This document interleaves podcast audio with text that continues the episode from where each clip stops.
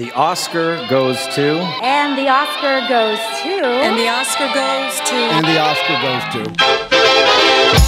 Stillgestanden und herzlich willkommen zu einer neuen Episode von Oscars Liste, der 43. Ausgabe dieses, ich möchte fast meinen, wunderbaren Podcasts, in dem wir äh, alle Oscar-Filme durchnehmen, wortwörtlich durchnehmen, die jemals den besten Oscar in der Kategorie bester Oscar-Film, bester Film erreicht haben. Mir gegenüber sitzt einmal Philipp. mehr in echt Philipp. Ich bin's. Links von mir eine Beobachterin aus dem gleichen Hause.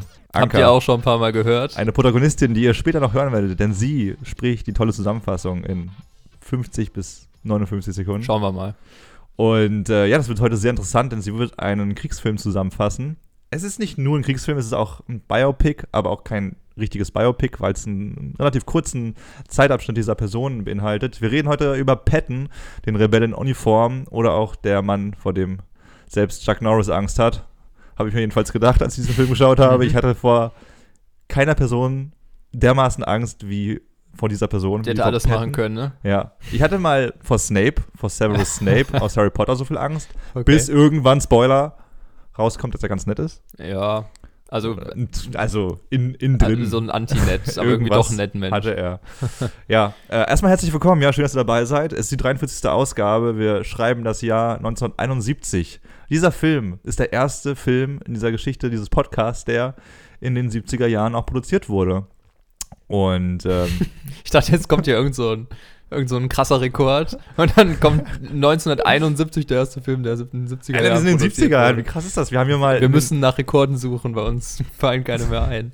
Nee, der Rekord ist, dass wir in den 20ern angefangen haben in diesem Podcast und in den 70ern angekommen sind und es durchgehalten haben. Und wir haben auch sehr viele anstrengende Filme geschaut. Das muss man auch mal sagen. Wir reden hier von den Oscars, von der, von der äh, Ver- Ver- Veranstaltung, die die besten Filme der Welt kürt. Um ehrlich zu sein, die besten Filme Amerikas. größtenteils.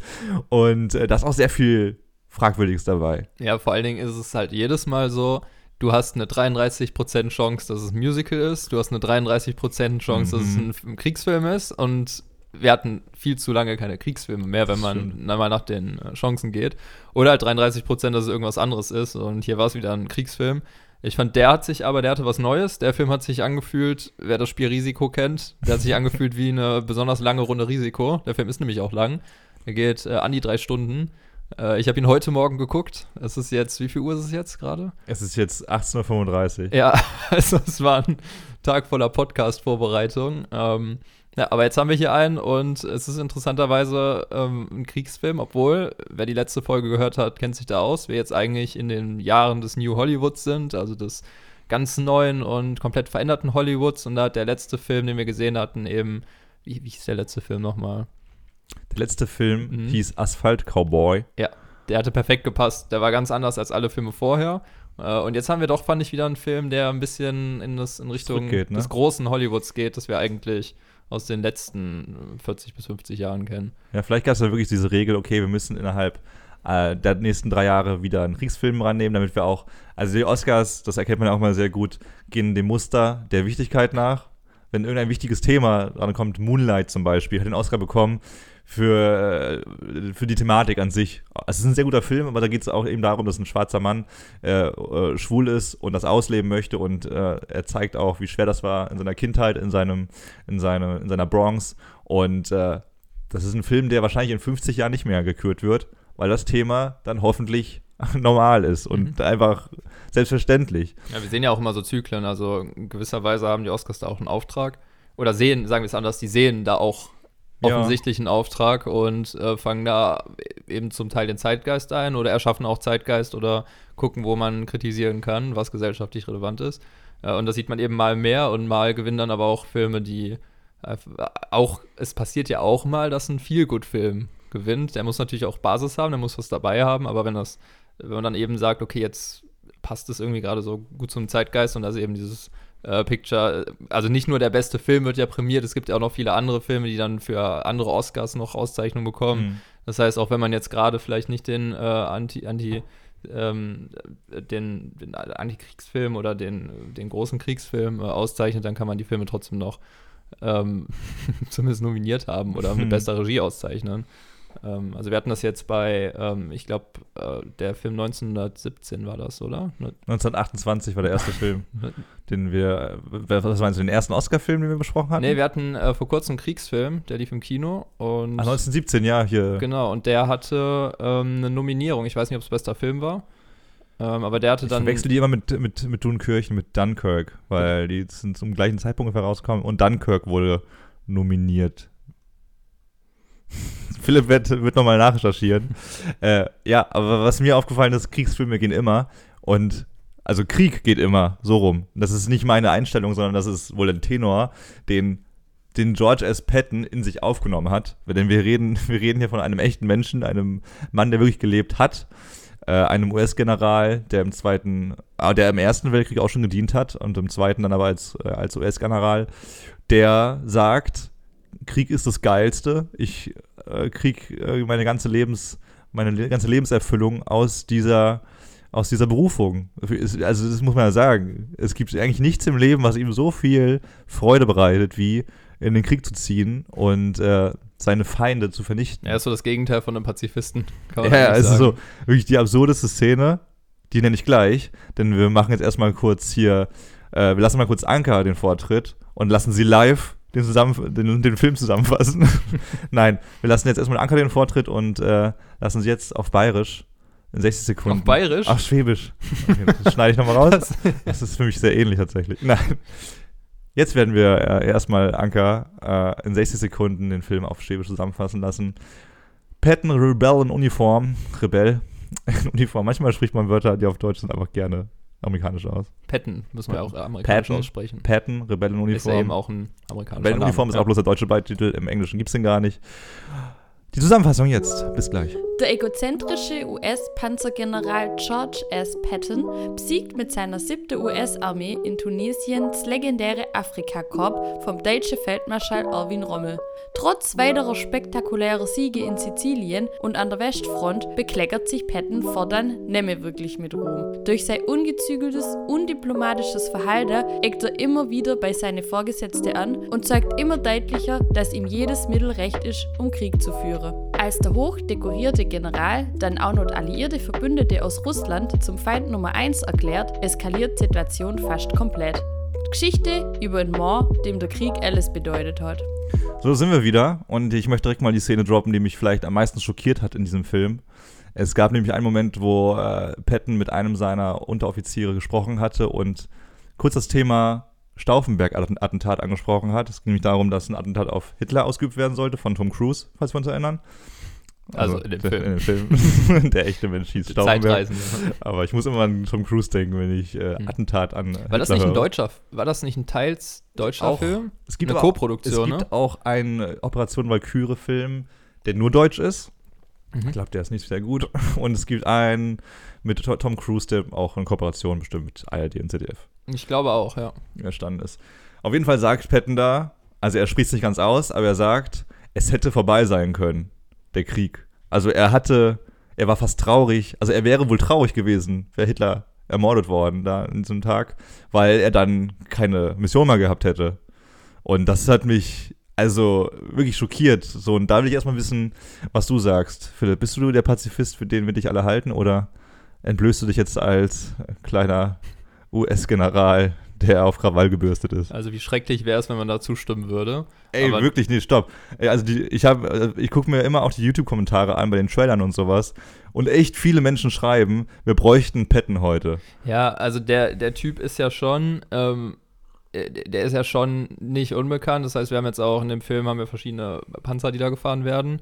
Und ähm, da gibt es die deutschen Panzer und die amerikanischen Panzer. Und ähm, die echten Panzer, die dafür verwendet wurden, waren aber eben beides amerikanische Modelle, waren fast Schwestermodelle und ähm, beide haben mittlerweile den äh, UN-Codenamen Patton. Also Mhm. ähm, der, der Typ ist auf jeden Fall krass. Also jeder, den es interessiert, kann mal auf Wikipedia gehen, den Namen eingeben und äh, dann einmal auf Zitate klicken. Mhm. Äh, da sind teilweise schon wirklich heftige Sachen. Ähm, und dennoch ist er ja irgendwie, das spiegelt der Film so gut wider, ist er ja irgendwie, wird er als der Befreier zelebriert. Äh, der, der große äh, Kriegsherr, der eben aber auch zum Sieg im Krieg geführt hat. ähm, oder maßgeblich daran beteiligt war. Und trotzdem äh, zeigt der Film das eben einfach gut, dass das auch ein, in dem Film eine Figur ist, die den Krieg einfach liebt, äh, die gar nicht mehr weiß, was soll sie eigentlich tun, wenn der Krieg jetzt vorbei ist. Das wird da auch dargestellt. Also da wird auch thematisiert, ja, jetzt müssen wir auch irgendwie Bürokratie und so lernen. Und er ist dann halt auch so drauf, ja, nee, also Mhm. wir müssen jetzt äh, schnell in den nächsten Krieg, weil äh, als nächstes sind dann die Russen dran. Da sollten wir, das sollten wir uns als nächstes vornehmen.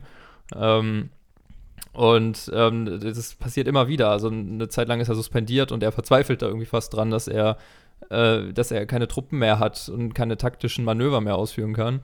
Ähm, also wirklich ganz schwierig. Das ja eigentlich am Anfang Gegenteil von einem Pazifisten, ähm, weil es tatsächlich so ist, er ist nicht gegen Krieg, sondern er ist einfach für Krieg Mhm. und äh, ist gerne daran beteiligt und äh, so zeigt der Film, so zeigt der Film eben wie das Spiel Risiko, äh, zeigt er die ganzen Strategien, die da entworfen werden, Verluste, die gemacht werden, aber werden eben in Zahlen ausgedrückt Mhm. und du siehst es selten in Bildern. Das heißt, er ist eben nicht auf dieser Mikroebene wie halt bei Im Westen nichts Neues, unserem ewigen Kriegsfilm äh, Rückbezug, der dritte Oscar-Film war das, auf den wir uns immer gerne beziehen, weil wir ihn so gut fanden, der eine sehr pazifistische Grundhaltung hatte.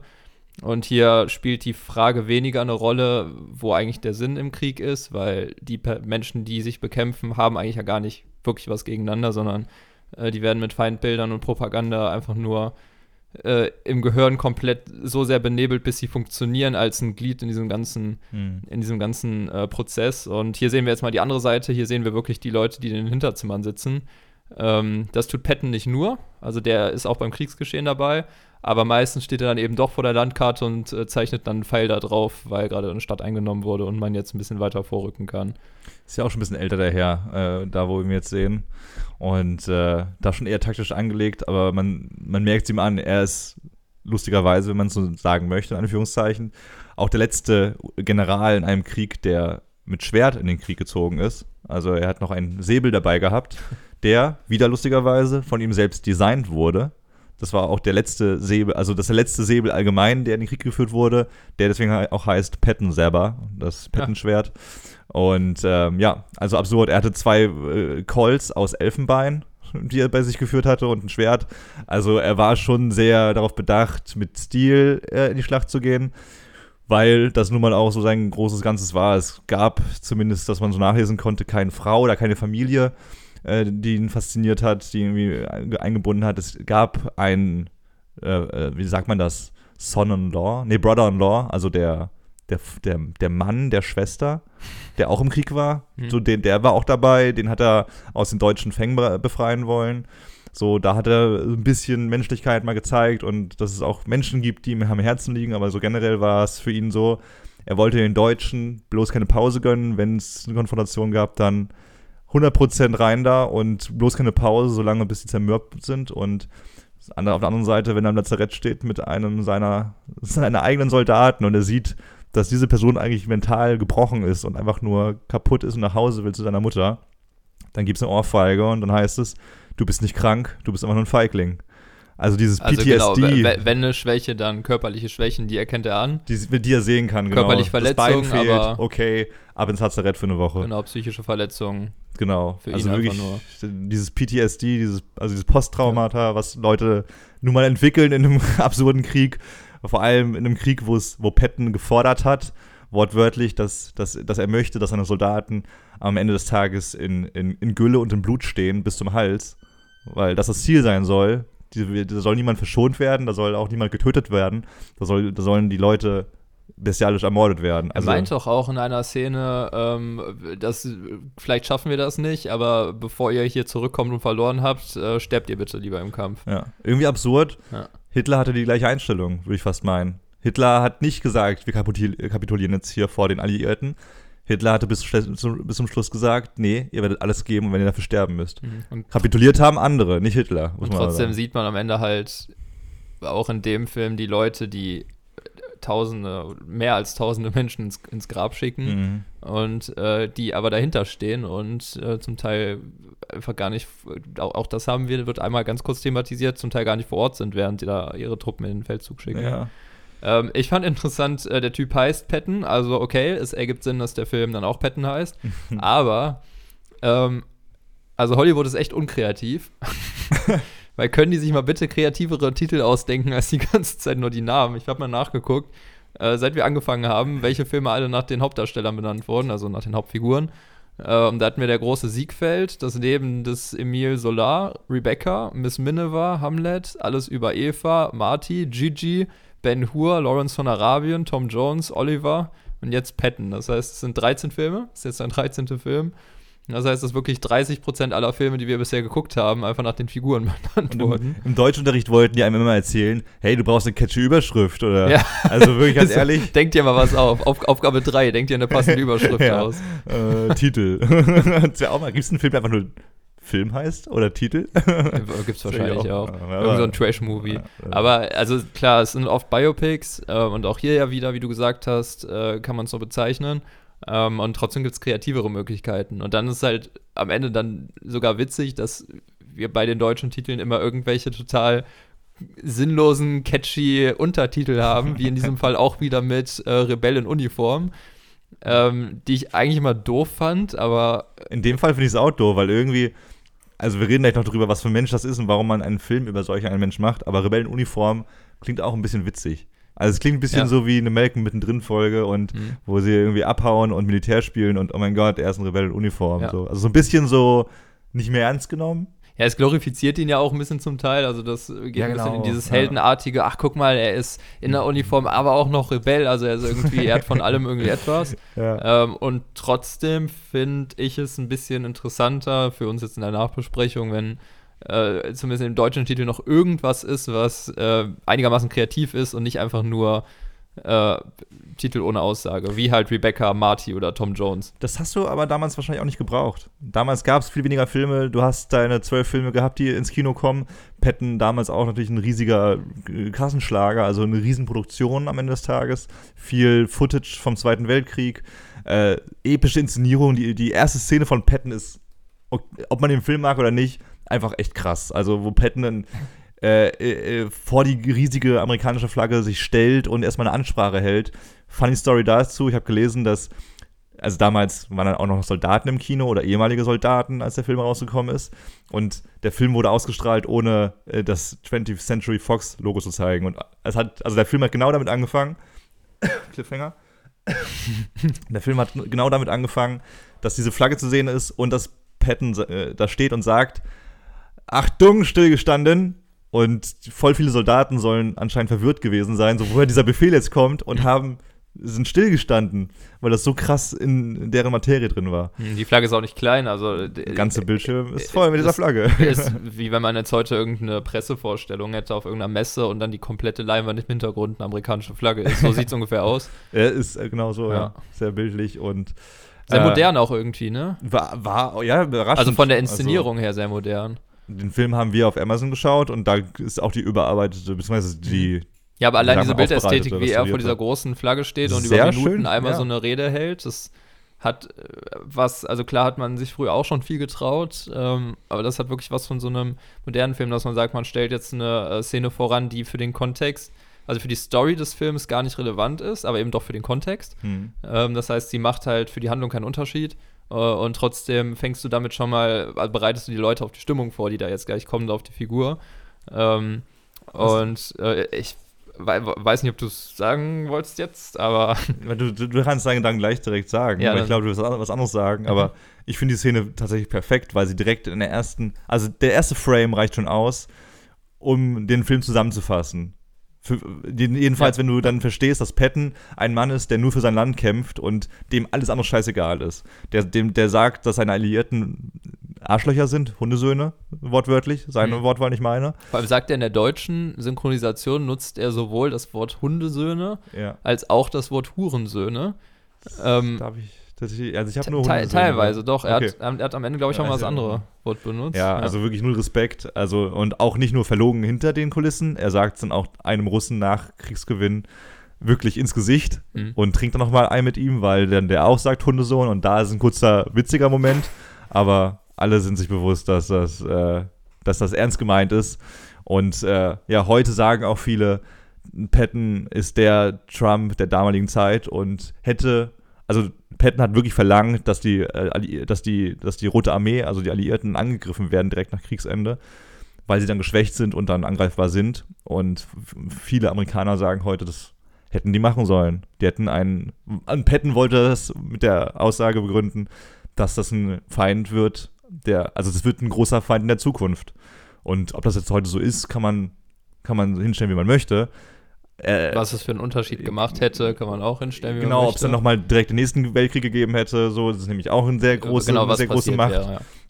Und äh, wie, zu wie vielen Teilen Amerika daran schuld ist, dass die Beziehungen zu, äh, zu Moskau nicht perfekt sind, das kann man natürlich auch so hinstellen. Ich glaube, da sind beide Parteien schuld dran, dass das nicht die besten Freunde sind. Ja, ich glaube, da kann man tatsächlich den, äh, ne, man hat am Ende den Punkt, dass äh, er sagt, okay, Krieg zu Ende, bitte jetzt nächster Krieg und der Krieg ist irgendwie der, der sich für ihn am sinnvollsten, so ja. schlimm es jetzt klingt mit dem Wort, aber der sich für ihn am sinnvollsten anbietet. Und ähm, Ne, sicherlich, also man hat das als Teil der Handlung in dem Film. Ähm, es, der Film basiert ja auch auf zwei ähm, schriftlichen Biopics. Das mhm. sind keine Pics, sondern Biografien. Ähm, ich glaube, ursprünglich wollte man da mit der äh, Familie reden, ähm, die allerdings hat äh, sich dagegen geweigert, äh, da Details preiszugeben, aus denen man dann eben einen guten Film hätte Memoiren machen können. wollten sie nicht freigeben, ja. Genau. Aber ähm, also in dem Fall ist es hier eben einfach Filmhandlung. Ähm, Realität ist so passiert, wie sie passiert ist. Ähm, Gott sei Dank gab es keine weiteren Kriege, kann man vielleicht auch einfach ja, sagen. Ja, aber das, das zeigt, das zeigt, was für eine Natur er hat. Weil ich kann nachvollziehen, dass er bestimmt auch, weil er Amerikaner ist, einfach nur die Russen nicht mochte, aus manchen Gründen, aber auch äh, meine Schlussfolgerung, nachdem ich ihn so kennengelernt habe, jetzt für diese Recherche und diesen Film, hat er auch einfach einen Gegner gesucht. Also es, er, er wollte, er, man hat ja gemerkt, er ist ohne den Krieg gar nichts. Er hat keine anderen Alternativen im Leben, als Krieg zu führen. Mhm. Und äh, das muss hast du ich auch schon. Ich bin mir nicht sicher, aber ich meine, er sagt im Film auch einmal, dass ihm Krieg wichtiger ist als sein Leben. Ja, genau. Es ist das, es ist das höchste Ziel, nach dem ein Mensch streben kann, meinte er. das ist schon echt eine absurde Aussage. So, ähm, das hattest du auch schon gesagt vorhin dass äh, jetzt habe ich den Faden verloren. Ich weiß nicht mehr, was, was ich gerade sagen wollte. Ich werde es nachher nochmal sagen. Ich weiß auch nicht mehr, was ich vorhin gesagt habe. Denk nochmal drüber sehr nach. Viel das kommt bestimmt wieder. Äh, ja, also er stellt Krieg wirklich über alles. Mhm. So und äh, es fehlt da komplett die Menschlichkeit. Ich, er, er lächelt ein, zwei Mal, aber auch in sehr komischen Kontexten, wo es dann darum geht, dass er zum Beispiel da fest davon überzeugt ist, dass er jetzt in den Krieg ziehen darf gegen Erwin Rommel. Das ist ja so sein großer Erzfeind, der deutsche der deutsche Kriegsgeneral, den er auch bewundert. Also das ist auch so was Absurdes. Er will Erwin Rommel nicht mal töten unbedingt. Er will ja wirklich gegen ihn kämpfen in erster Linie. Ja, also er ist ja schon. Er ist ja also klar, schon, das ist das endgültige Ziel, aber. Er ist ja schon nach einem Kampf, äh, den er dann eben gewonnen hat, äh, betrübt, dass äh, Rommel da nicht vor Ort war.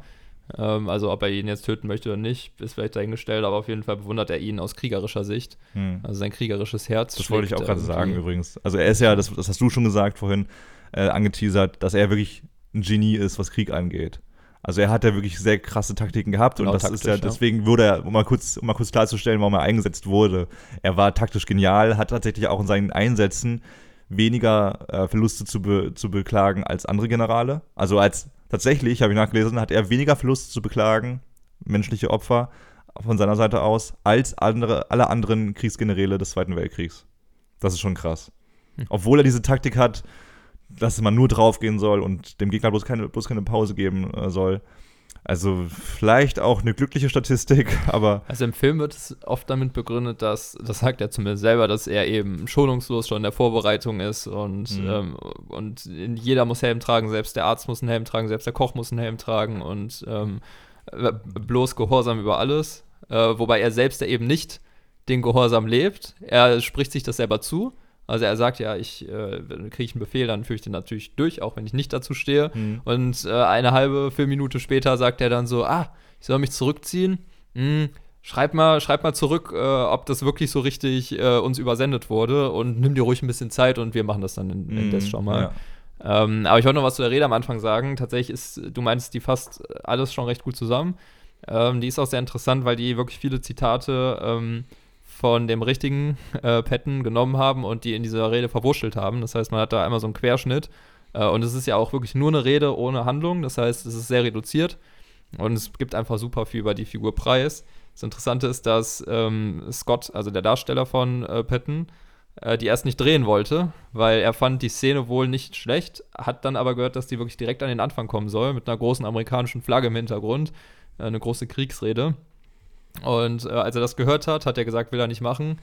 Äh, und dann gab es eine recht einfache Lösung, weil Schäffner, der Regisseur, Franklin J. Schäffner, ähm, ihn dann einfach angelogen hat, gesagt hat, ja, nee, die kommt ans Ende, die Szene. dann war sie am Ende doch am Anfang. Ähm, aber ja, man muss auch sagen, die Szene ist lang, es passt zum Film, der ist lang. Aber wir haben allgemein auch, wenn wir da mal wirklich Szenen äh, vom Schlachtfeld haben, ähm, dann ist es so, dass äh, die auch sehr ausführlich gezeigt werden. Also mhm. Also wir haben dann meistens nicht eine Perspektive, sondern dann haben wir nochmal die Kamera von links, nochmal von rechts, dann nochmal eine Kamera von einer ganz anderen Perspektive, dann irgendwie fünf Reaction-Shots dahinter, also wie die einzelnen Figuren darauf äh, rea reagieren, äh, was da gerade passiert. Ähm, und trotzdem haben wir in dem langen Film aber auch super viel Inhalt. Also der ist jetzt auch nicht langweilig oder so, würde ich sagen. Ähm, aber manche Szenen sind schon sehr ausführlich inszeniert. Ähm, gibt halt zum Beispiel eine Szene, wo ähm, die Deutschen ähm, mit, äh, ge gezeigt werden, wie sie marschieren. Ähm, da sind auch Panzer dabei. Und äh, da ist es dann total laut und dann gegengeschnitten sehen wir mal Szenen, äh, wie die Amerikaner äh, auf die Deutschen lauern und warten. Äh, und da ist es dann total still und das ist unglaublich lang dargestellt. Das ist recht früh im Film. Äh, man hat aber halt so eine Kontrastierung, das ergibt im Endeffekt diese, wie diese Ruhe vom Sturm. Ähm, und das fangen die halt atmosphärisch gut ein. Man hat aber auch das Gefühl, dass sie wirklich, wirklich jede einzelne Mini-Facette dieser Situation jetzt einmal zeigen wollen. Wie ist es, wenn man da jetzt wartet und so. Und damit, wenn es gleich losgeht, wenn die Schlacht gleich beginnt, dass es dann auch wirklich ähm, richtig Wumms hat. Mhm. Und da sind die manchmal ein bisschen zu lang, vor allen Dingen auch dafür, dass die Szenen, wo man wirklich sieht, wie Menschen fallen und sterben dabei, manchmal ein bisschen alibimäßig hinzugefügt wirken, weil das eben auch zum Thema Krieg dazugehört, obwohl, wie gesagt, der eigentliche Fokus ähm, Kilometer weiter in irgendwelchen Hinterzimmern stattfindet. Wo man dann auch sieht, also es ist anscheinend die Hälfte des Budgets dafür draufgegangen, dass man äh, hier Kriegsequipment äh, sich von der spanischen Armee besorgt hat. Ähm, aber klar, ich, ich sag mal, die restlichen Szenen werden auch nicht so teuer gewesen sein, mhm. weil das sind einfach irgendwelche Büros oder Paläste äh, wo dann Dialoge geführt, geführt werden und es ist dadurch nicht langweilig. Man muss ein bisschen aufpassen, denn äh, der Film ist nicht, nicht komplex, nicht unkomplex. Der Film ist komplex. äh, aber, er, ja, aber er erzählt es auch, komplexer Satz. Aber er, der Film erzählt seine Geschichte aber auch sehr gut. Also wenn man aufmerksam ist, versteht man alles echt gut. Äh, das macht der, das macht er wirklich stark, der Film. Mhm. Übrigens, äh, kurze Anmerkung: spanische Soldaten, hast du gerade gesagt, mhm. äh, wurden zur Verfügung gestellt und ganz viele spanische Rüste, also Uniformen und so, weil dieser Film auch äh, in Spanien gedreht wurde, zu ganz großen Teilen. Äh, ja, das macht er sehr gut, weil es auch sehr kompliziert ist. Also, man will diesen Charakter Pet ein bisschen mehr ergründen und dafür muss man auch ergründen, dass er ja in einer Rivalität steckt mit eigentlich befreundeten Generälen, Generälen unter anderem mit äh, einem sogenannten Montgomery, der dann so in Pattons Fußstapfen tritt, nachdem er, nachdem Patton diesen Soldaten ohrfeigt, den wir vorhin erwähnt hatten, und sich dann sozusagen selbst von seinem Dienst enthoben hat. Also mit dieser Aktion zumindest, hat dann äh, Eisenhower gesagt, nope, äh, du bist nicht mehr die Front unserer, unserer Armeen. Und äh, mit Montgomery hat man dann plötzlich so eine Figur, die wie Patton ist, ein sehr taktisch schlauer Mann, der aber auch ein bisschen mehr Moral und Ethik in sich trägt. So, und gegen den konkurriert er eigentlich immer wieder und muss sich dem oft geschlagen geben, weil das ist ja irgendwie auch schön zu sehen, dass dann der Unmoralische auch oft dann verliert und dass, dass dann so die Oberbefehlshaber gesagt haben, nee, wir werden jetzt diesen Krieg nicht mit allen Mitteln gewinnen und auch nicht mit dem General, der hier gewisse ethische Regeln einfach verletzt. Und ähm, es gibt ja tatsächlich ja wirklich ein historisches Happy End, zumindest für Patton, in dem Montgomery in Frankreich vorstößt nee, in Belgien ist das, in, in, Belgien vorstößt, dann in den letzten Kriegswochen und Patton stößt nach Deutschland vor in den letzten Kriegswochen und beide äh, erringen nochmal große Erfolge und sorgen mit dafür, dass der Krieg dann äh, beendet wird in der absehbaren Zeit dann da, wo sie sich da rumtreiben.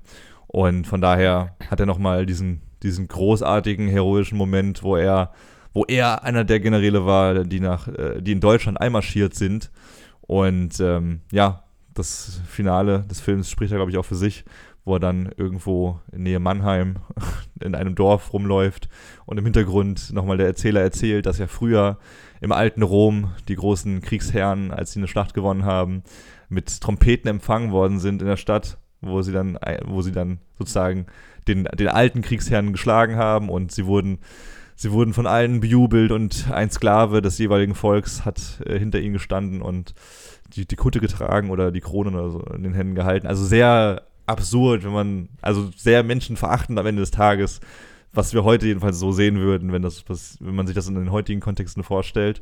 Und es ist, also man hört diese Erzählung, während er durch das leere Dorf läuft mit seinem Hund Richtung Feld, wo einfach niemand ist, niemand ihn beachtet, niemand ihm beglückwünscht oder niemand sagt, hey, du bist der geilste Kriegsherr der, der heutigen Zeit.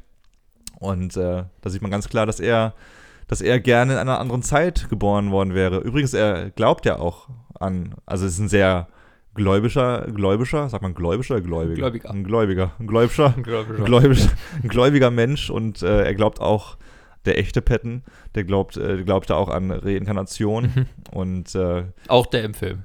auch der im Film, der gleiche.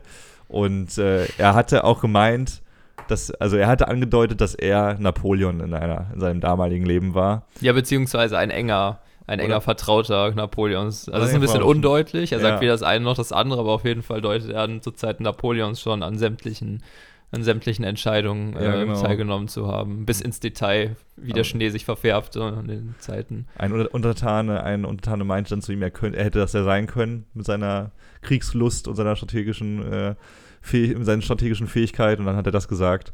Und wer weiß, okay, sag mal, wenn jetzt, wenn, wenn das so, so stimmt und Patton immer wieder, immer wieder neu geboren wird, welcher noch lebende Mensch wäre Patton heute? Eine sehr philosophisch-historische Frage. Sehr schwierige Frage. Ich weiß nicht, ich glaube Trump. Aber ich er wird ja schon, er wird ja schon konfrontiert damit, also er, er glaubt ja wirklich äh, tatsächlich schon andere Leben geführt zu haben. Und ähm, er wird dann damit konfrontiert, dass er auch irgendwann selber sagt, er hasst das 20. Jahrhundert, ähm, weil eben auch viel, selbst in dem Film, vielleicht für, für seine Verhältnisse schon viel ähm, mit, äh, mit Correctness gearbeitet wurde, in anderen Bezügen als heute vielleicht. Also ähm, da eben im Militär darauf geachtet wurde, dass du eben auch egal welche Position du hast, du nicht einem Soldaten, der da traumatisiert in der Krankenstation liegt, äh, ins Gesicht schlagen darfst und wenn es nur eine Ohrfeige ist, weil du ihn eben nicht respektierst. Also äh, dieses, dieses ganze Respektesystem ähm, regt ihn halt total auf. Und äh, da gibt er auch immer schon mal im Film so ein bisschen Preis, dass er eben so tut, als ob oder er in Gedanken auch schon ganz andere Zeiten miterlebt hat, wie, wie es damals bei den alten Römern war und äh, wie es bei Napoleon war. Ähm, und führt dann auch eben Leute zu so alten Gedenkstätten oder äh, beziehungsweise ähm, Ruinen, ähm, wo er dann halt sagt, ja, hier haben wir frühe Schlachten geführt. Äh, das ist ganz am Anfang des Filmes, da sagt äh, ein, ähm, ein, ich weiß nicht, ob es ein Freund ist, aber sein Begleiter sagt dann zu ihm, äh, guckt ihn irgendwie komisch an, dann sagt er so, ja, ich weiß, du glaubst mir das nicht, aber ich war hier auch früher schon. Das ist schon echt strange manchmal. Ja, Also er lebt in seiner ganz eigenen Welt und äh, für, mich ist es, äh, ich habe es gerade schon erwähnt, der Trump der alten Zeit. Auch jemand, der irgendwie nur auf, sein, auf, seine, auf seine Lust der Unterjochung äh, aus ist, in, in seiner absurden eigenen Form. Das macht er ja. Also er will Leute unter sich haben, die er alle nicht menschlich behandelt und will seine Ziele damit durchboxen. Und für mich ist das der einzige Mensch, der aktuell ja auch sein Comeback plant übrigens. Trump plant ja momentan wieder in die Politik einzusteigen, so wie er sein eigenes soziales Netzwerk plant. Also das äh, ist auch dieser, dieser Wahn, der mich, der, der mich, äh, der mich das gleiche fühlen lassen hat. Auf, auf, auf beiden Ebenen. Und das war schon irgendwie sehr viel bitterer Beigeschmack dabei. Deswegen weiß ich, wie es dir ging damit, dass, dass dieser Film wirklich als bester Oscar-Film ausgezeichnet wurde, dass hier einem Mann ein Denkmal gebaut wurde, der ja natürlich auf der einen Seite strategisch genial ist, das will man ihm gar nicht abschreiben, aber das hätte Hitler, also Hitler hatte auch sicher strategisch einige sehr gute Ideen, wenn man darüber nachdenkt, dass ein sehr kleines Land äh, eine sehr große Chance im Zweiten Weltkrieg hatte, zeitweise. Äh, das heißt aber nicht, dass man jetzt äh, ihm ein vielleicht sogar positives Denkmal setzen sollte. Wie siehst du das? also bezüglich, ähm, wie, wie der Film als bester Oscar-Film ähm, Sinn ergibt oder eben weniger, äh, kann man halt wirklich vielleicht mal drauf gucken, was für eine Art Kriegsfilm ist es eigentlich. Das haben wir jetzt schon ein paar Mal angerissen und ähm, es gibt verschiedene Möglichkeiten. Es gibt halt kriegskritische Filme, wie es eben im Westen nichts Neues war. Es gibt sehr differenzierte Filme, äh, die das Thema von allen Seiten betrachten, wie der Film, der jetzt nicht im Krieg spielte, aber der mit den drei Kriegsrückkehrern, dessen Namen ich immer wieder vergessen werde. Vielleicht kommen wir noch drauf. Ähm, genau, es gibt aber auch äh, kriegspropagandistische Filme wie äh, Flügel aus Stahl, das äh, war unser allererster Oscar-Film. Und ähm, um mal zu beantworten, welche Art von Kriegsfilm wir hier haben, muss man eben auf verschiedene Dinge gucken. Man kann darauf gucken, ähm, was haben wir hier für amerikanische Hauptfiguren, wie wird die Nation dargestellt. Man kann darauf gucken, wie wird äh, Krieg thematisiert. Äh, man kann auch auf die Antagonisten gucken und das sind in dem Fall eben die Deutschen. Und äh, wenn wir erstmal zu den Antagonisten kommen, dann werden hier die Deutschen, äh, beziehungsweise die Frage ist, werden Deutsche eben als seelenlos bösartige Feinde dargestellt oder wird denen wirklich Screentime gewidmet, wird geschaut, ähm, wie sieht die Situation da aus? Gibt es einen deutschen Stereotypen oder gibt es, ähm, gibt es viele verschiedene deutsche Figuren, die verschiedene ähm, Einstellungen auch zum Krieg haben und zu den Geschehnissen? Ähm, Ah, Die, die besten Jahre unseres Lebens heißt der Film. das war der Film mit den drei Kriegs. Vergessen wir aber auch immer nicht, dass wir dumm sind, sondern dieser Titel Nur passt, vergesslich. Dieser, dieser Titel Nicht passt dumm, auch einfach. vergesslich. dieser Titel passt aber auch einfach nicht wirklich zusammen mit dem, was man dann so direkt, direkt mit einem äh, Kriegsfilm in Klammern äh, assoziiert. Hm. Finde ich zumindest. Äh, nee, das stimmt. Ähm, genau, dann, ähm, ne, dann ist halt die Frage, wird hier ein Feindbild erschaffen? Ähm, weil das würde zwangsläufig zur Kriegspropaganda auch dazugehören. Natürlich haben wir jetzt hier einen Film, den man auch historisch einordnen muss. Das heißt, wir sind nach dem Zweiten Weltkrieg. Äh, das heißt, so eine propagandistische Funktion könnte man erstmal ähm, bezweifeln, äh, weil ja eben nicht darauf eingestimmt werden muss, dass hier eine Nation sich bald an einem Krieg beteiligen wird. Ähm, dann muss man aber auch auf den Protagonisten gucken und hier haben wir halt, ähm, äh, hier muss man halt gucken, ob der äh, amerikanische Kriegseinsatz und das Soldaten sein, ähm, äh, halt zum Wohle der eigenen Nation, ob das eben in dieser Hinsicht glorifiziert wird. Also ähm, sei ein Soldat, weil dann tust du was für dein Land und dann, äh, es macht ja auch irgendwie Spaß, ein Flugzeug zu fliegen. Also wenn wir jetzt, ähm, äh, der Flugzeugfilm mit Tom Cruise mir fallen, ey, heute fallen mir gar Gun, keine, ja, weiß ich sofort. Genau, Top Gun. Wenn man sich den Trailer von Top Gun anguckt, der die Fortsetzung jetzt bald kommt, ähm, da streichelt er das Flugzeug und äh, von einem Sonnenuntergang, man kennt ja auch, man kennt ja auch sonst Top Gun. Ähm, das ist halt schon, sage ich mal, sehr kriegsromantisch und äh, kann man auf irgendeine Art sagen, glorifizierend. Aber ähm, hier würde ich halt sagen, also erstmal zu den Feindbildern, nochmal zu den Deutschen, das haben wir schon. Ähm, weil man kann die Deutschen eben in diesem Film auch nicht wirklich ernst nehmen. Sie sind halt nicht mehr als der Feind, der besiegt werden muss. Die werden auch gezeigt, aber auch nicht mehr als, es wird irgendwie nicht mehr gezeigt als so ein Hauptquartier. Da haben die eine Kulisse aufgebaut, wo man dann mal wieder die Nazis sieht. Es fühlt sich aber auch manchmal so an, ich weiß nicht, ob du Star Wars gesehen hast, wie wenn die, wenn die Böse, die, die, Imperialisten in, in dem Todesstern gezeigt werden mit ihren Uniformen an den Kommandozentra Kommandozentralen. Genau. So sieht das aus bei Patton. Genau. Die Deutschen werden genau so am, so am Schlachtplan gezeigt und so und es werden ein paar Wörter, ein paar böse Wörter dann äh, über, über Patton gesagt, aber Genau, das das, ja. das ist ja eben so eine Stereotypisierung. Das heißt, wir haben kein differenziertes Bild. Wir haben halt hier fast durchweg, äh, die Deutschen in diesem Hauptquartier sind fast durchweg unnahbare Antagonisten. Ähm, das heißt, Feindbild auf jeden Fall check. Dann haben wir als Protagonisten Patton, der halt, äh, können wir gleich auch noch darüber reden, ob der wirklich ein Anti-Held ist, aber Resultat ist eigentlich, wenn man drüber nachdenkt, der ist mehr ein Kriegsheld als ein Anti-Held. Also der Film macht den trotz vieler schrecklicher Entscheidungen, die auch thematisiert werden, am Ende halt äh, zu so einem ähm, richtig krassen Heldentypen. Das macht allein die Musik. Also wir haben wirklich Szenen, ähm, wo die Handlung es immer wieder offen lässt. Ist das jetzt, ist das jetzt ein guter oder ist das eher jemand, äh, dem man wirklich äh, zweifelnden Auges zugucken muss? Aber die Musik setzt dann ein mit total, also er setzt sich einmal, glaube ich, ein, äh, was setzt er? Er zieht sich da irgendwas an. Ich weiß gerade gar nicht mehr was. Und äh, vom Spiegel und plötzlich setzt Musik ein, die gerade so tut, als ob dieser Typ äh, den Oscar gewonnen hat. Hat. Ja, also ich, ich glaube, weiß ich nicht, was er, was er sich da anzieht, aber irgendeine Kriegsrüstung. Er hatte eigentlich immer eine, Kriegs-, eine Kriegsrüstung an, bis auf eine Szene, wo er einen Bademantel getragen Ich glaube, er zieht sich da einen Helm an. hat. Okay. Bin mir nicht ganz sicher. So, dann ähm, ist auch die Perspektive, die haben wir auch schon erwähnt. Wir haben jetzt 95 Prozent, sehen wir einfach äh, die Perspektive der Entscheider, aber wir sehen halt viel mehr Theorie als Praxis. Also wir bekommen eben mit, wie Schrecken geplant wird, sage ich mal, aber wir bekommen den Schrecken an sich gar nicht mit. Ähm, es wird immer nur in Büros geredet und der Preis für diese ganzen Entscheidungen wird auch irgendwie nicht thematisiert. Ähm, und wir sehen fallende Soldaten, aber das ist halt eher alibimäßig. Und ähm, am Ende sagt Patton dann halt auch noch, am Krieg gemessen schrumpfen andere Formen menschlichen Bemühens zur Bedeutungslosigkeit. Das heißt, er sagt halt wirklich, Krieg ist das Wichtigste. Und man hat leider das Gefühl, dass sich diese Einstellung auch zunehmend, wirklich zunehmend, weil am Anfang ist es noch, weiß man noch nicht ganz, was soll man jetzt von der Figur halten, äh, zunehmend auch die Filmhaltung überträgt. Deshalb würde ich zu der Frage sagen, äh, dass der einen Oscar als bester Film bekommen hat. Ich fand den als Film nämlich rein von der Spannungskurve und allem echt gut. Der war echt spannend zu gucken. Mhm. Ähm, und gleichzeitig hat der eine schwierige Haltung gegenüber Krieg, die fast in so einen Propagandafilm reingeht, beziehungsweise zumindest Elemente davon hat, auch wenn der natürlich von seiner Entstehungszeit her da jetzt nicht reinpasst in äh, Kriegspropagandafilm, äh, hat man trotzdem das Gefühl, man hatte aber so einen vor sich.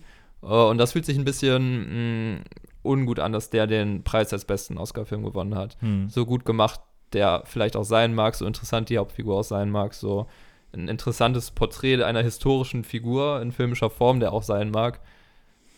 Ist trotzdem schwierig. Sehe ich auch so. Also es ist, wir haben ja auch Filme über Adolf Hitler.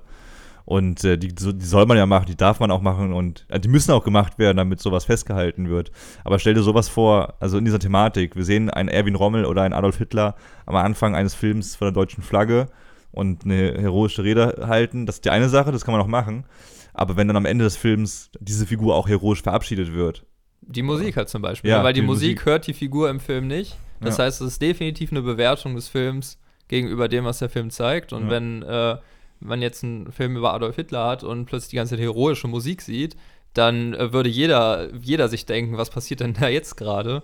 Und ähm, das sind vielleicht krude Vergleiche, weil man muss auch sagen, dass ähm, ich glaube, das kann man auch ganz offen sagen, dass äh, ich finde, an dem Film hat man auch sehr gemerkt, wie unsere schulische Bildung ähm, bezüglich Zweiten Weltkrieg einfach sehr auf die deutsche Seite auch zentriert ist, natürlich, Ja. nachvollziehbar. Und Das hat den Film auch irgendwo spannend gemacht, dass man da natürlich auch sieht, hey, bei den Alliierten gab es, äh, gibt es auch eine riesige Historie, eine riesige Geschichte, äh, viel zu erfahren. Äh, und äh, einiges wusste ich auch nicht, was ich da gesehen habe. Dann sieht man wiederum einen Film, der äh, zum großen Teil auch Fiktion ist, muss man das natürlich nochmal aufarbeiten. Ähm, also dahingehend war es interessant, da kann man die Figuren auch vielleicht nochmal schlechter einordnen als die Figuren, die wir in jeder Schulklasse ab der Oberstufe mehrmals und öfter durchgesprochen haben. Ähm, ne, und deshalb, also vielleicht sind diese Vergleiche auch schwierig, aber trotzdem äh, sieht man ja, was macht die Figur und wie wird es vom Film dargestellt. Und da gibt es einfach so eine, äh, so eine etwas schwierige Diskrepanz. Ja, absolut. Das, äh, ja, das hat dafür gesorgt, dass ich im Endeffekt äh, diesen Film sehr gerne gesehen habe, wie du es schon gerade zusammengefasst hast, weil er sehr gut gemacht ist. Aber es ist, fällt mir immer schwer, wertzuschätzen, dass einer Person ein Denkmal gemacht wird, die nicht so geil ist. Viel geiler fand ich dagegen den Darsteller. Äh, George S. Patton wurde nämlich dargestellt von George C. Scott. Das ist auch irgendwie so ein absurder Zufall, dass das auch so exakt gleich klingt. Und äh, tatsächlich war äh, George C. Scott der zweite Mensch in der Oscar-Geschichte, der den Oscar nicht, äh, der seinen Oscar nicht angenommen hat. Also es gab einen Oscar für den besten Film und das beste Drehbuch. Übrigens, das beste Drehbuch haben verfasst, vielleicht weißt du es ja. Nö. Äh, die erste Figur war Edmund H. North und die zweite war Francis Ford Coppola. Also der Mann, du weißt es, der den Paten inszeniert hat. Ah, unter, unter anderem. Also äh, ein sehr, sehr, sehr schöner, auch ein sehr schöner Mann natürlich, aber ein sehr, sehr guter Regisseur vor allem, der hier am äh, Drehbuch mitgearbeitet hat, der aber rausgeschmissen worden ist, weil viele Produzenten seine Fassung am Anfang nicht so geil fanden und es sehr viele Diskrepanzen gab. Fun Fact, das Drehbuch von ihm wurde exakt so übernommen, dann doch, und er hat dann doch einen Oscar bekommen, wurde aber gefeuert, weit, weit vorher, bevor der Film zusammen fertiggestellt worden ist.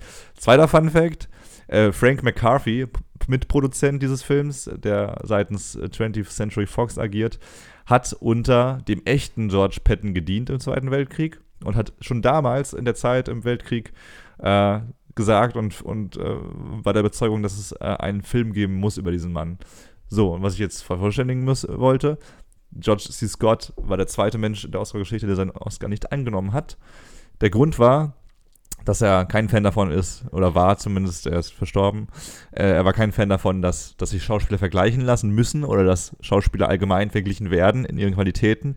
Und er war allgemein, all- allgemein kein Fan der, der Academy, der Oscar Academy und der Reglements und der Aufstellung im Allgemeinen. Also er war dem ganzen Bums da nicht gerade positiv eingestellt. Quizfrage. Ladies and gentlemen, Let's start the quiz. Philipp, wir müssen aber wieder den Quiz, den Quiz-Bumper hier einbauen. Hatten wir lange Quiz, nicht. Quiz, Quiz. Ich habe Ja, gerade ich glaube, wir gesagt, haben ja einen, ne? bitte? Wir haben ja einen Quiz. Wir haben, du hast mal einen gebastelt. Ja, den haben wir jetzt. Ein. Ich habe gerade gesagt, dass George C. Scott der zweite Mann, der zweite Mensch in der Oscar-Geschichte war, der den Oscar nicht angenommen hat. Welcher war der erste? Hatten wir, darüber, wir hatten mal darüber geredet. Schon- Also es gab her. da auf jeden Fall einen. Schon lange her, das heißt, es war dann wahrscheinlich in den 40er Jahren. 30ern? In den 30ern. Oh.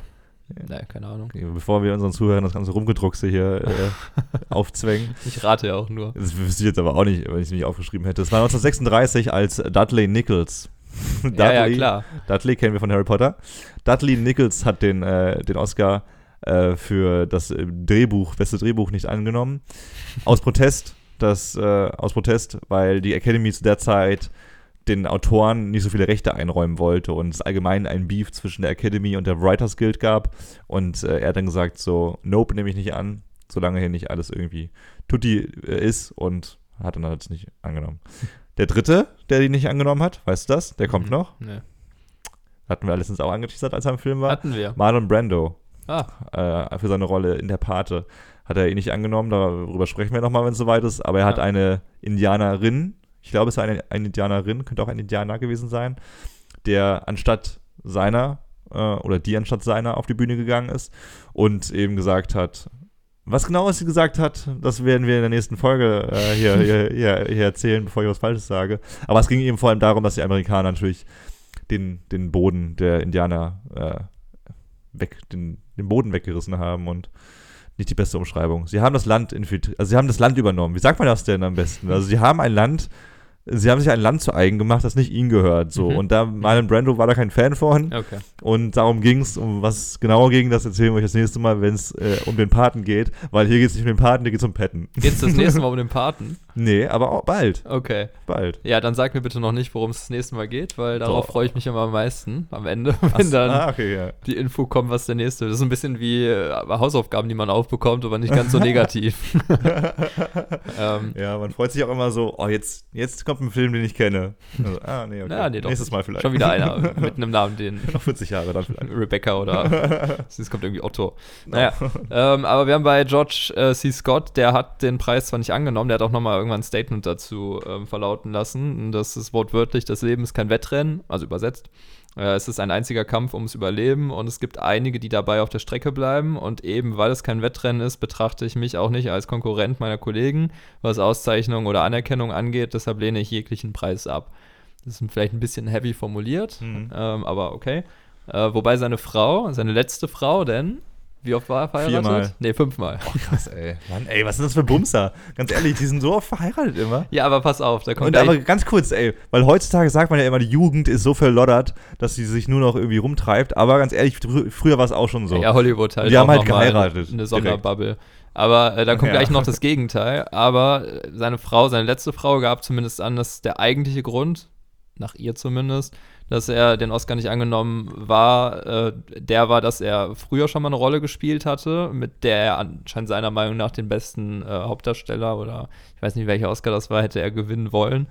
Und ähm, ja, den hat er damals nicht bekommen und seitdem hat er anscheinend Groll gegen die Oscars. Das hat seine Frau gesagt. Welche Version jetzt stimmt, weiß man nicht. Welche, der- welche der Frauen war es dann? Die erste? Die, letzte, die letzte. Die letzte, okay. ist auch wichtig. Ja, und tatsächlich sein äh, Schauspielkollege Carl Malden, das äh, ist der ähm, Kollege, der den äh, Bradley spielt. Karl. Der, nee, nee, der hat tatsächlich, ähm, äh, der ist eine der Personen, die eine der in Hollywood längsten Ehen geführt hat. Und zwar ging die Ehe 70 Jahre. Boah.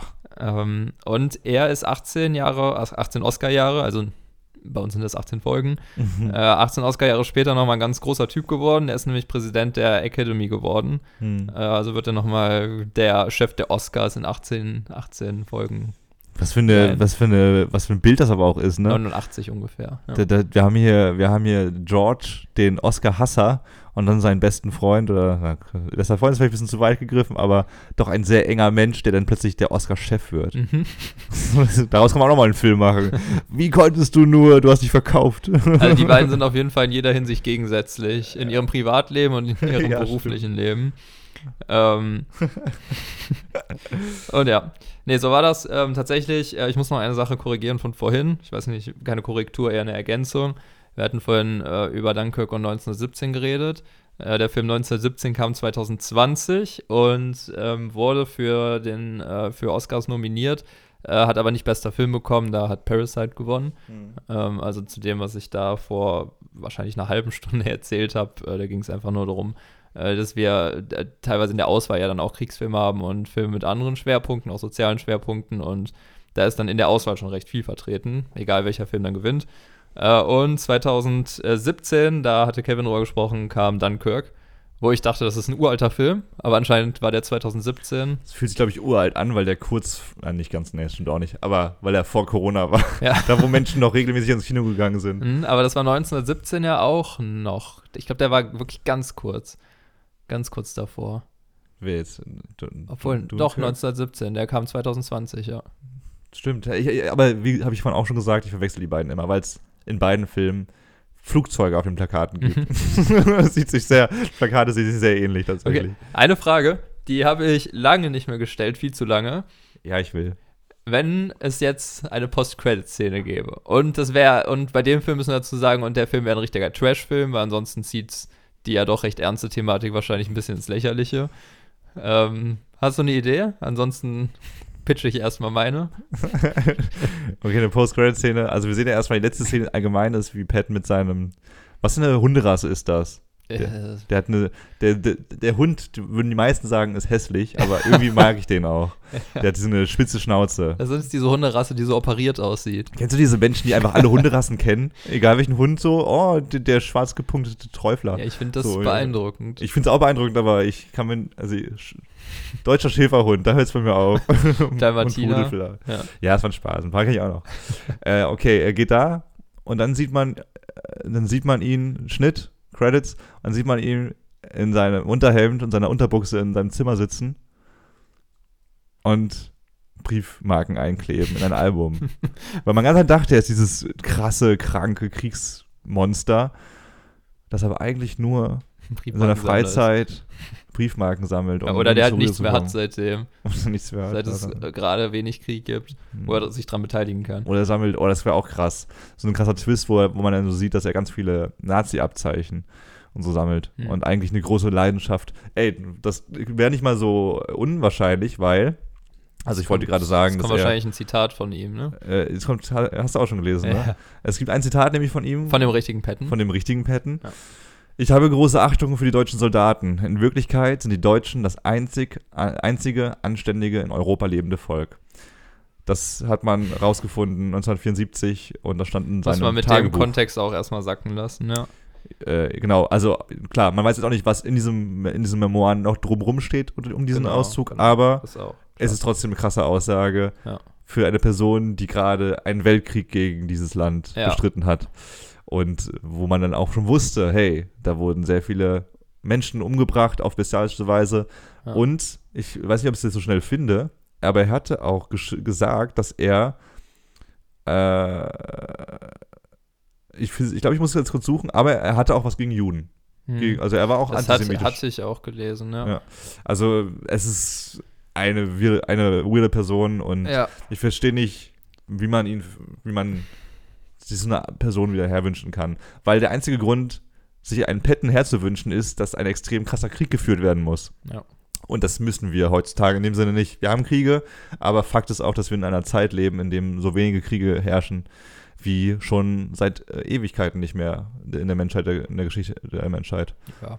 Nee, ist tatsächlich so. Also wenn Statistiken, also, also klar, es werden viele Kriege geführt, aber nicht mehr in diesem Ausmaß und es gibt deutlich weniger Kriegsopfer, als es in den letzten Hunderten von Jahren stattgefunden hat. Ich glaube, es gibt auch mehr ähm, Bürgerkriege. Also es gibt äh, So, sowas natürlich. Also ich sage jetzt nicht, dass, es, weniger dass die Welt friedlich international ist. und mehr äh, Sehr viele lokale Sachen und gerade in, in den Entwicklungsländern, wo man auch mal drüber reden sollte, sind wir vielleicht nicht langsam in der Zeit angekommen, wo man denen helfen könnte.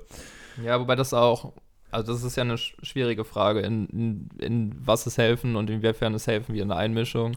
Ja. Wann ist es sinnvoll zu helfen und wie, vor allen Dingen, wie sollte man helfen und äh, an welchem Punkt führt Hilfe oder Hilfe zur Selbsthilfe oder was auch Mhm. immer dann nicht zu noch mehr.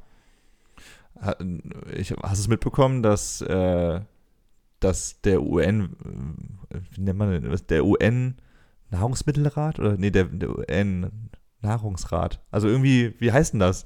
Der Foodrat. Irgendwas in die Richtung. Der UN, der UN-Kongress, der sich um die Nahrungsmittel auf unserer Welt irgendwie Gedanken macht und wie die verteilt sind. Der meinte ja, äh, dass knapp 6 Milliarden Dollar benötigt werden, um den Welthunger zu stillen. So. Und dann haben ein paar Leute gesagt, hey Elon Musk, wie sieht's aus? Warum machst du das nicht? Du hast doch genug Geld. Und Elon Musk hat geantwortet, hey, UN, Welthungerrat, ich, ich muss mal nachschauen, wie die heißen gleich. Wenn ihr mir einen Plan aufzeigen könnt, wenn ihr mir klar aufgliedern könnt, wie ich mit, mein, wie ich mit 6 Milliarden Dollar äh, den Welthunger stellen kann, dann mache ich sofort. Dann verkaufe ich meine Tesla-Aktien und mache das sofort. Und es kam keine Antwort bisher. So, das, das ist schon zwei Wochen oder sowas, äh, wurde diese Aussage getätigt. Und äh, bisher kam keine Aussage, weil diese Probleme leider ein bisschen komplexer sind, aber sich vielleicht auch gewisse Organisationen gar nicht so drum kümmern, wie man es vielleicht tun könnte. Ja, vielleicht gibt's ja, vielleicht kommt ja ein Plan. Vielleicht, Ja, vielleicht wird ja gerade an einem Plan gearbeitet.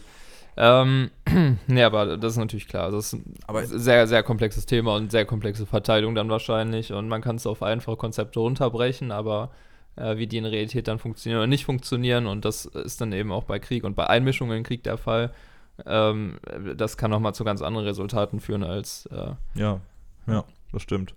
Jetzt kommen wir aber zurück, schließen den Bogen nochmal äh, rückwärts auf, weil du gerade mich gefragt hattest, welche After-Credit-Szene ich gerne hätte sehen oder hätte mir vorstellen können.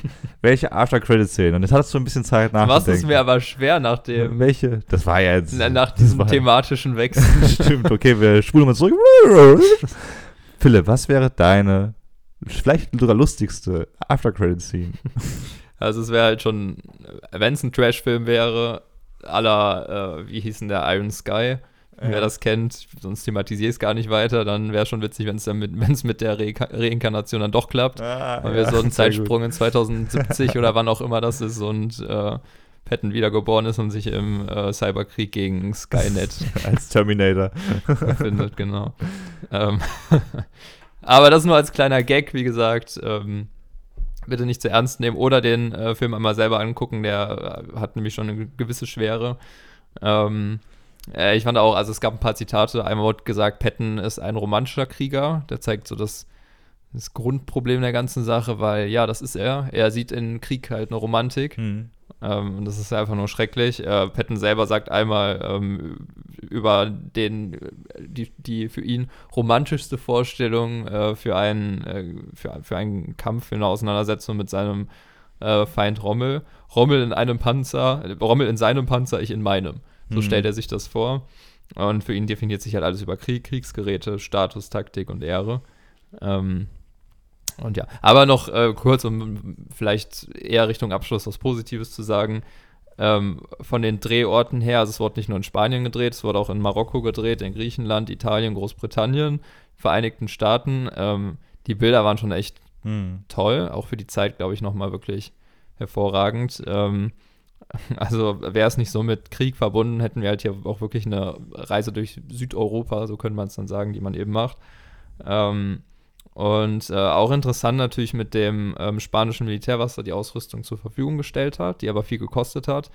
Ähm, weil heute läuft das ja oft anders. Also heute finanziert das amerikanische Militär ja oft mit. Und ähm, die machen, also die kommen da selbst finanziell teilweise für auf, ähm, wenn in dem Film eben genug Werbung auch für äh, den Kriegsapparat in Amerika gemacht wird. Also Mhm. wenn wir jetzt Transformers sehen und da irg irgendwelche Soldaten heroische Taten leisten gegen Maschinen, die äh, als Aliens von was weiß ich woher kommen und sich in Autos verwandeln, dann ähm, ist es kein Zufall, weil äh, die, die, die das Filmstudio damit einfach sehr viel Geld gespart hat. ähm, die Soldaten, die amerikanischen Soldaten genauso zu inszenieren, dass äh, eben Leute, die den Film gucken, vielleicht auch jüngere Leute, sich denken, oh, das ist ja Hm. äh, ein ganz toller Beruf, äh, ich, ich will Soldat werden oder ich Ja. will Soldatin werden, wenn ich älter bin. Dann sehe ich auch Transformers, wenn ich ganz viel Glück habe. Genau. Also heute funktioniert das, äh, oder zumindest im amerikanischen, beim amerikanischen Militär noch ein bisschen anders. Ähm, ist ja auch mal interessant zu wissen, wie die versuchen, Werbung zu machen. Nämlich einfach mit Hollywood auch wirklich. Das ist der größte Sektor, äh, was Finanzen angeht. Also das meiste Geld wandert immer ins Militär in Amerika. Egal welcher Präsident da ist, das wird sich, glaube ich, so schnell nicht ändern. Äh, noch was Witziges zu Patton. Ich meine, ich habe ihn, also es ist rausgekommen, dass ich, nicht, dass ich ihn nicht sehr mag. Du magst ihn, glaube ich, auch jetzt nicht unfassbar gerne.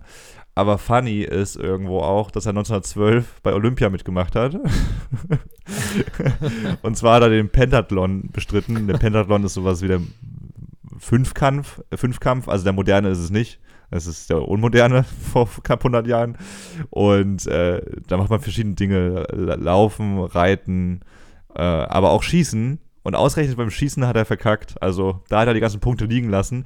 Aber auch, weil er ein riesiger Egomane ist, äh, der nicht die Waffen nehmen wollte, die für Olympia zugelassen sind, die nämlich etwas leichteren Colts, sondern er wollte einen zeitgemäßen Militärcolt, der ein bisschen mehr wiegt und dementsprechend ist es mit dem auch ein bisschen schwieriger äh, zu zielen. Und äh, ja, dementsprechend hat er da äh, verkackt. Und er konnte auch super fechten. Das ja, gehört wobei, auch dazu. da stand ja, Patton, der großkalibrige Pistolen verwendete, behaupte, einige seiner Treffen seien doppelt zu zählen, weil er zweimal genau dieselben Punkte getroffen habe. Ah. Also. so muss, also das ist echt so viel, ja, so viel Selbstbewusstsein brauchst du auch erstmal, um das zu sagen. Unironisch, weil er ist kein ironischer Typ übrigens. Und ich habe mir mal eine Rede angehört von dem echten Patton. Er hat auch eine sehr hohe Stimme tatsächlich. also nicht so wie ich gerade, aber wir spielen es gleich nochmal ein, ähm, vor, bevor wir den Song des Jahres einspielen. Ähm, ja, das war sehr witzig. Ich glaube, wir haben alles gesagt. Von meiner Seite aus ja. Ja, es Äh, gibt, es gibt noch ein Zitat, ein Zitat habe ich von ihm gelesen, wo ich mir dachte, okay, das ist, das ist vernünftig. Ja, und zwar hat er mal gesagt, sag Menschen nie, äh, wie sie Dinge tun sollen, sag ihnen, was zu tun ist und sie werden dich mit ihrem Einfallsreichtum überraschen. Und das ist ausnahmsweise mal ein vernünftiges Zitat, was äh, sich der oder die ein oder andere Chefin mal äh, zu Gemüte führen sollte. Sagt den Leuten, Mhm. ähm, das würde ich gerne haben, sagt denen aber nicht, mach das bitte so, so, so und so, sondern dass die Leute, die wissen, was sie tun, die Dinge tun, die sie gut können und sie werden dich vielleicht am Ende überraschen und äh, genau das Resultat hervorbringen, was du gerne möchtest und vielleicht noch mehr. Ich musste da auch eher an Bill Gates denken oder sowas. Auch nicht an Patton, der das sagt. Hm. Deswegen, ja, vielleicht ist er doch ein Mann, der gerne puzzelt. Oder sich auf seine Reinkarnation vorbereitet hat. das auf jeden Fall. Leute, es war eine schöne äh, weitere Ausgabe mit euch. Äh, Wir haben uns wieder leer gesabbelt. Ich zumindest. Ich merke immer, dass ich irgendwann ein, ein dümmer im Kopf werde und Wörter nicht mehr aussprechen kann. Vor allem bei so einem hitzigen Thema wie Krieg. Also es ist immer so sehr emotional beladen. Hm. Und äh, das muss ich kurz noch sagen, wir, wir befinden uns langsam in so einer Generation und in so einem Abschnitt unserer Menschheit, äh, wo wir die letzten Zeitzeugen verlieren, die den Zweiten Weltkrieg noch miterlebt haben. Das äh, gab es im Mickey Beisenherz äh, Podcast Apokalypse und Filterkaffee, wurde das mal thematisiert. Das wird, glaube ich, echt eine schwierige Sache, weil es werden immer mehr Leute kommen und heranwachsen, die sagen, das war damals ja gar nicht so schlimm oder verklären das in gewisser Weise, weil plötzlich keine lebenden Menschen mehr sagen können, hey, pass mal auf, mein, ich war selber äh, im, KZ oder habe das und das mitgemacht. Und Geschichte wird wieder teilweise, also wird wieder vergessen, weil sie nicht mehr gelebt werden kann. Und äh, ihr beim WDR, Philipp arbeitet beim WDR, da geht es ja auch darum, Zeitzeugen zu konservieren und ähm, auch äh, mehr oder weniger drei, drei, in 3D-Form äh, die Gesp Gespräche von Zeitzeugen äh, aufzuzeichnen und im Internet festzuhalten. Das ist bestimmt eine Art und Weise, das zu machen. Das Metaverse ist ja jetzt auch eine Sache bei Zuckerberg. Aber ja, wenn plötzlich nicht mehr unsere Großeltern oder allgemein deutsche Großeltern oder jüdische Großeltern sowas erzählen können, das wird sehr spannend. Und Ja, was du jetzt, jedes Wort, das du jetzt noch festhältst, wird halt festgehalten sein. Jedes Wort, was du eben, eben nicht irgendwie konservierst, äh, wirst du halt auch nie wieder bekommen. Das Mhm. heißt, jede Frage, die du nicht gestellt hast, äh, wird auch äh, nicht mehr stellbar sein. Ähm, was äh, ich vor einiger Zeit gemacht hatte, war in Berlin. Da gibt es ein Stasi-Gefängnis. Ähm, volle Empfehlung, äh, da gibt es Führung und ähm, Die Führungen werden von ehemals Inhaftierten gemacht. Ähm, mittlerweile sind die aber auch schon recht alt. Hm. Und äh, ich glaube, da werden auch recht viele Führungen angeboten. Das heißt, es, man kriegt dann auch eine E-Mail. In der E-Mail steht, ähm, es ist nicht garantiert, dass ein Zeitzeuge die Führung macht, ähm, sondern es können auch Historiker sein, Historikerinnen. Ähm, und äh, wir hatten ein Glück, wir hatten einen Zeitzeugen, der hat das gemacht und es war extrem intensiv. Also die ganze Führung, das war total, ähm, man war mit den Gedanken absolut nicht irgendwo anders, man war wirklich komplett zentriert auf die Geschichte, die da erzählt wurde. Und äh, da haben wir danach schon drüber nachgedacht, ähm, wäre das jetzt ein Historiker? Es wäre auch sehr interessant, es wäre auch sehr äh, intensiv, weil man eben durch die Räumlichkeiten läuft. Aber jemanden zu hören, der sagt, in dem Raum war ich, so und so lange, hier wurde ich das und das befragt, da haben die das mit mir gemacht und hier äh, durften wir immer im Kreis laufen und Mhm. ähm, hatten keinen Blick darauf, wie die Außenwelt aussieht. Wir wussten nicht, wo wir genau waren, wo wir hingebracht wurden und so. Ähm, da merkt man schon, dass wenn Zeitzeugen reden, egal ob sie was erzählen, was in der Nacherzählung vielleicht gar nicht, äh, gar nicht mal so spannend ist, wenn es vor einer ähm, vor Fünftklässlern und Fünftklässlerinnen in, im Unterricht in einem Video gezeigt wird. Wenn man es aber von der Person hört, dann ist es eine sehr große Geschichte.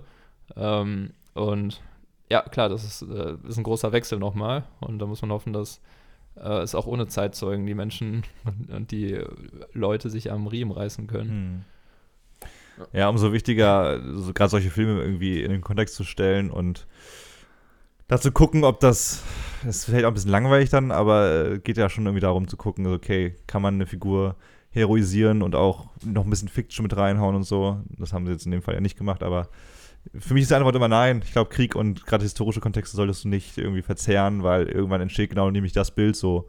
Es könnte ja, also was man sieht, man, kann, man muss es ja nicht mehr glauben oder man muss es nicht mehr voll nehmen, weil ja gewisse Elemente einfach erfunden sind oder sein können. Das ist immer schwierig.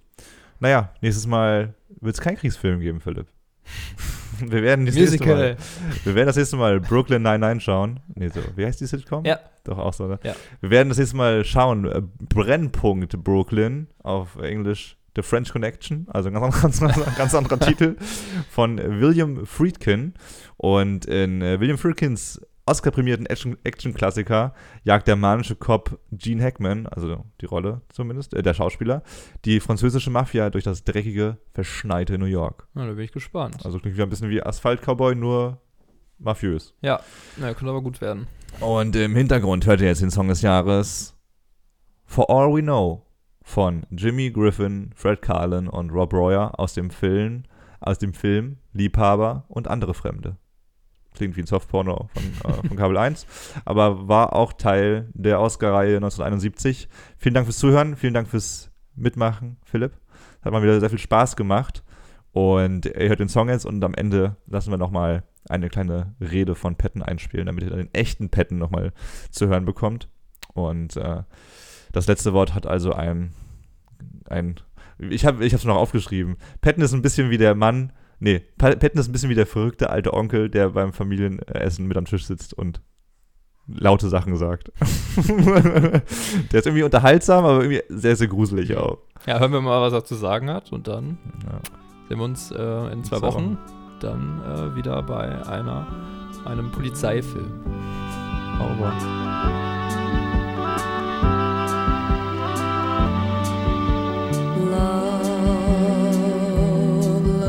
the two of us, strangers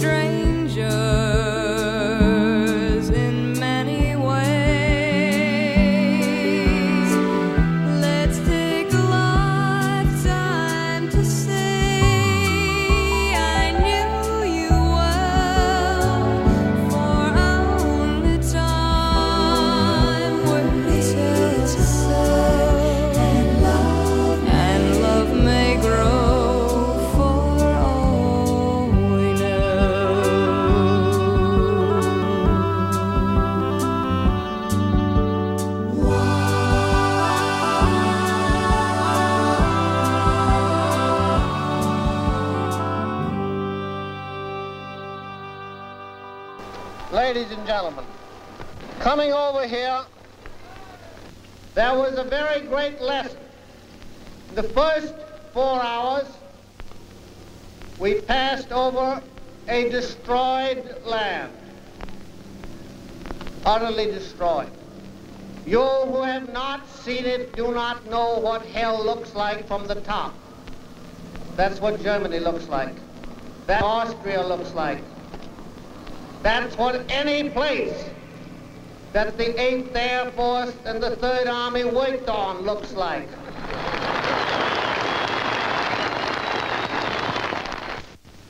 You must remember this, that from Brest to various towns in southern Germany and Austria, whose names I can't pronounce, but whose, whose places I have removed.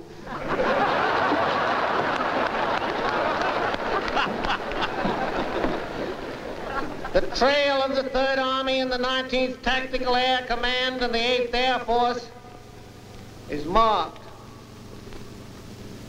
by more than 40,000 white crosses, 40,000 dead Americans.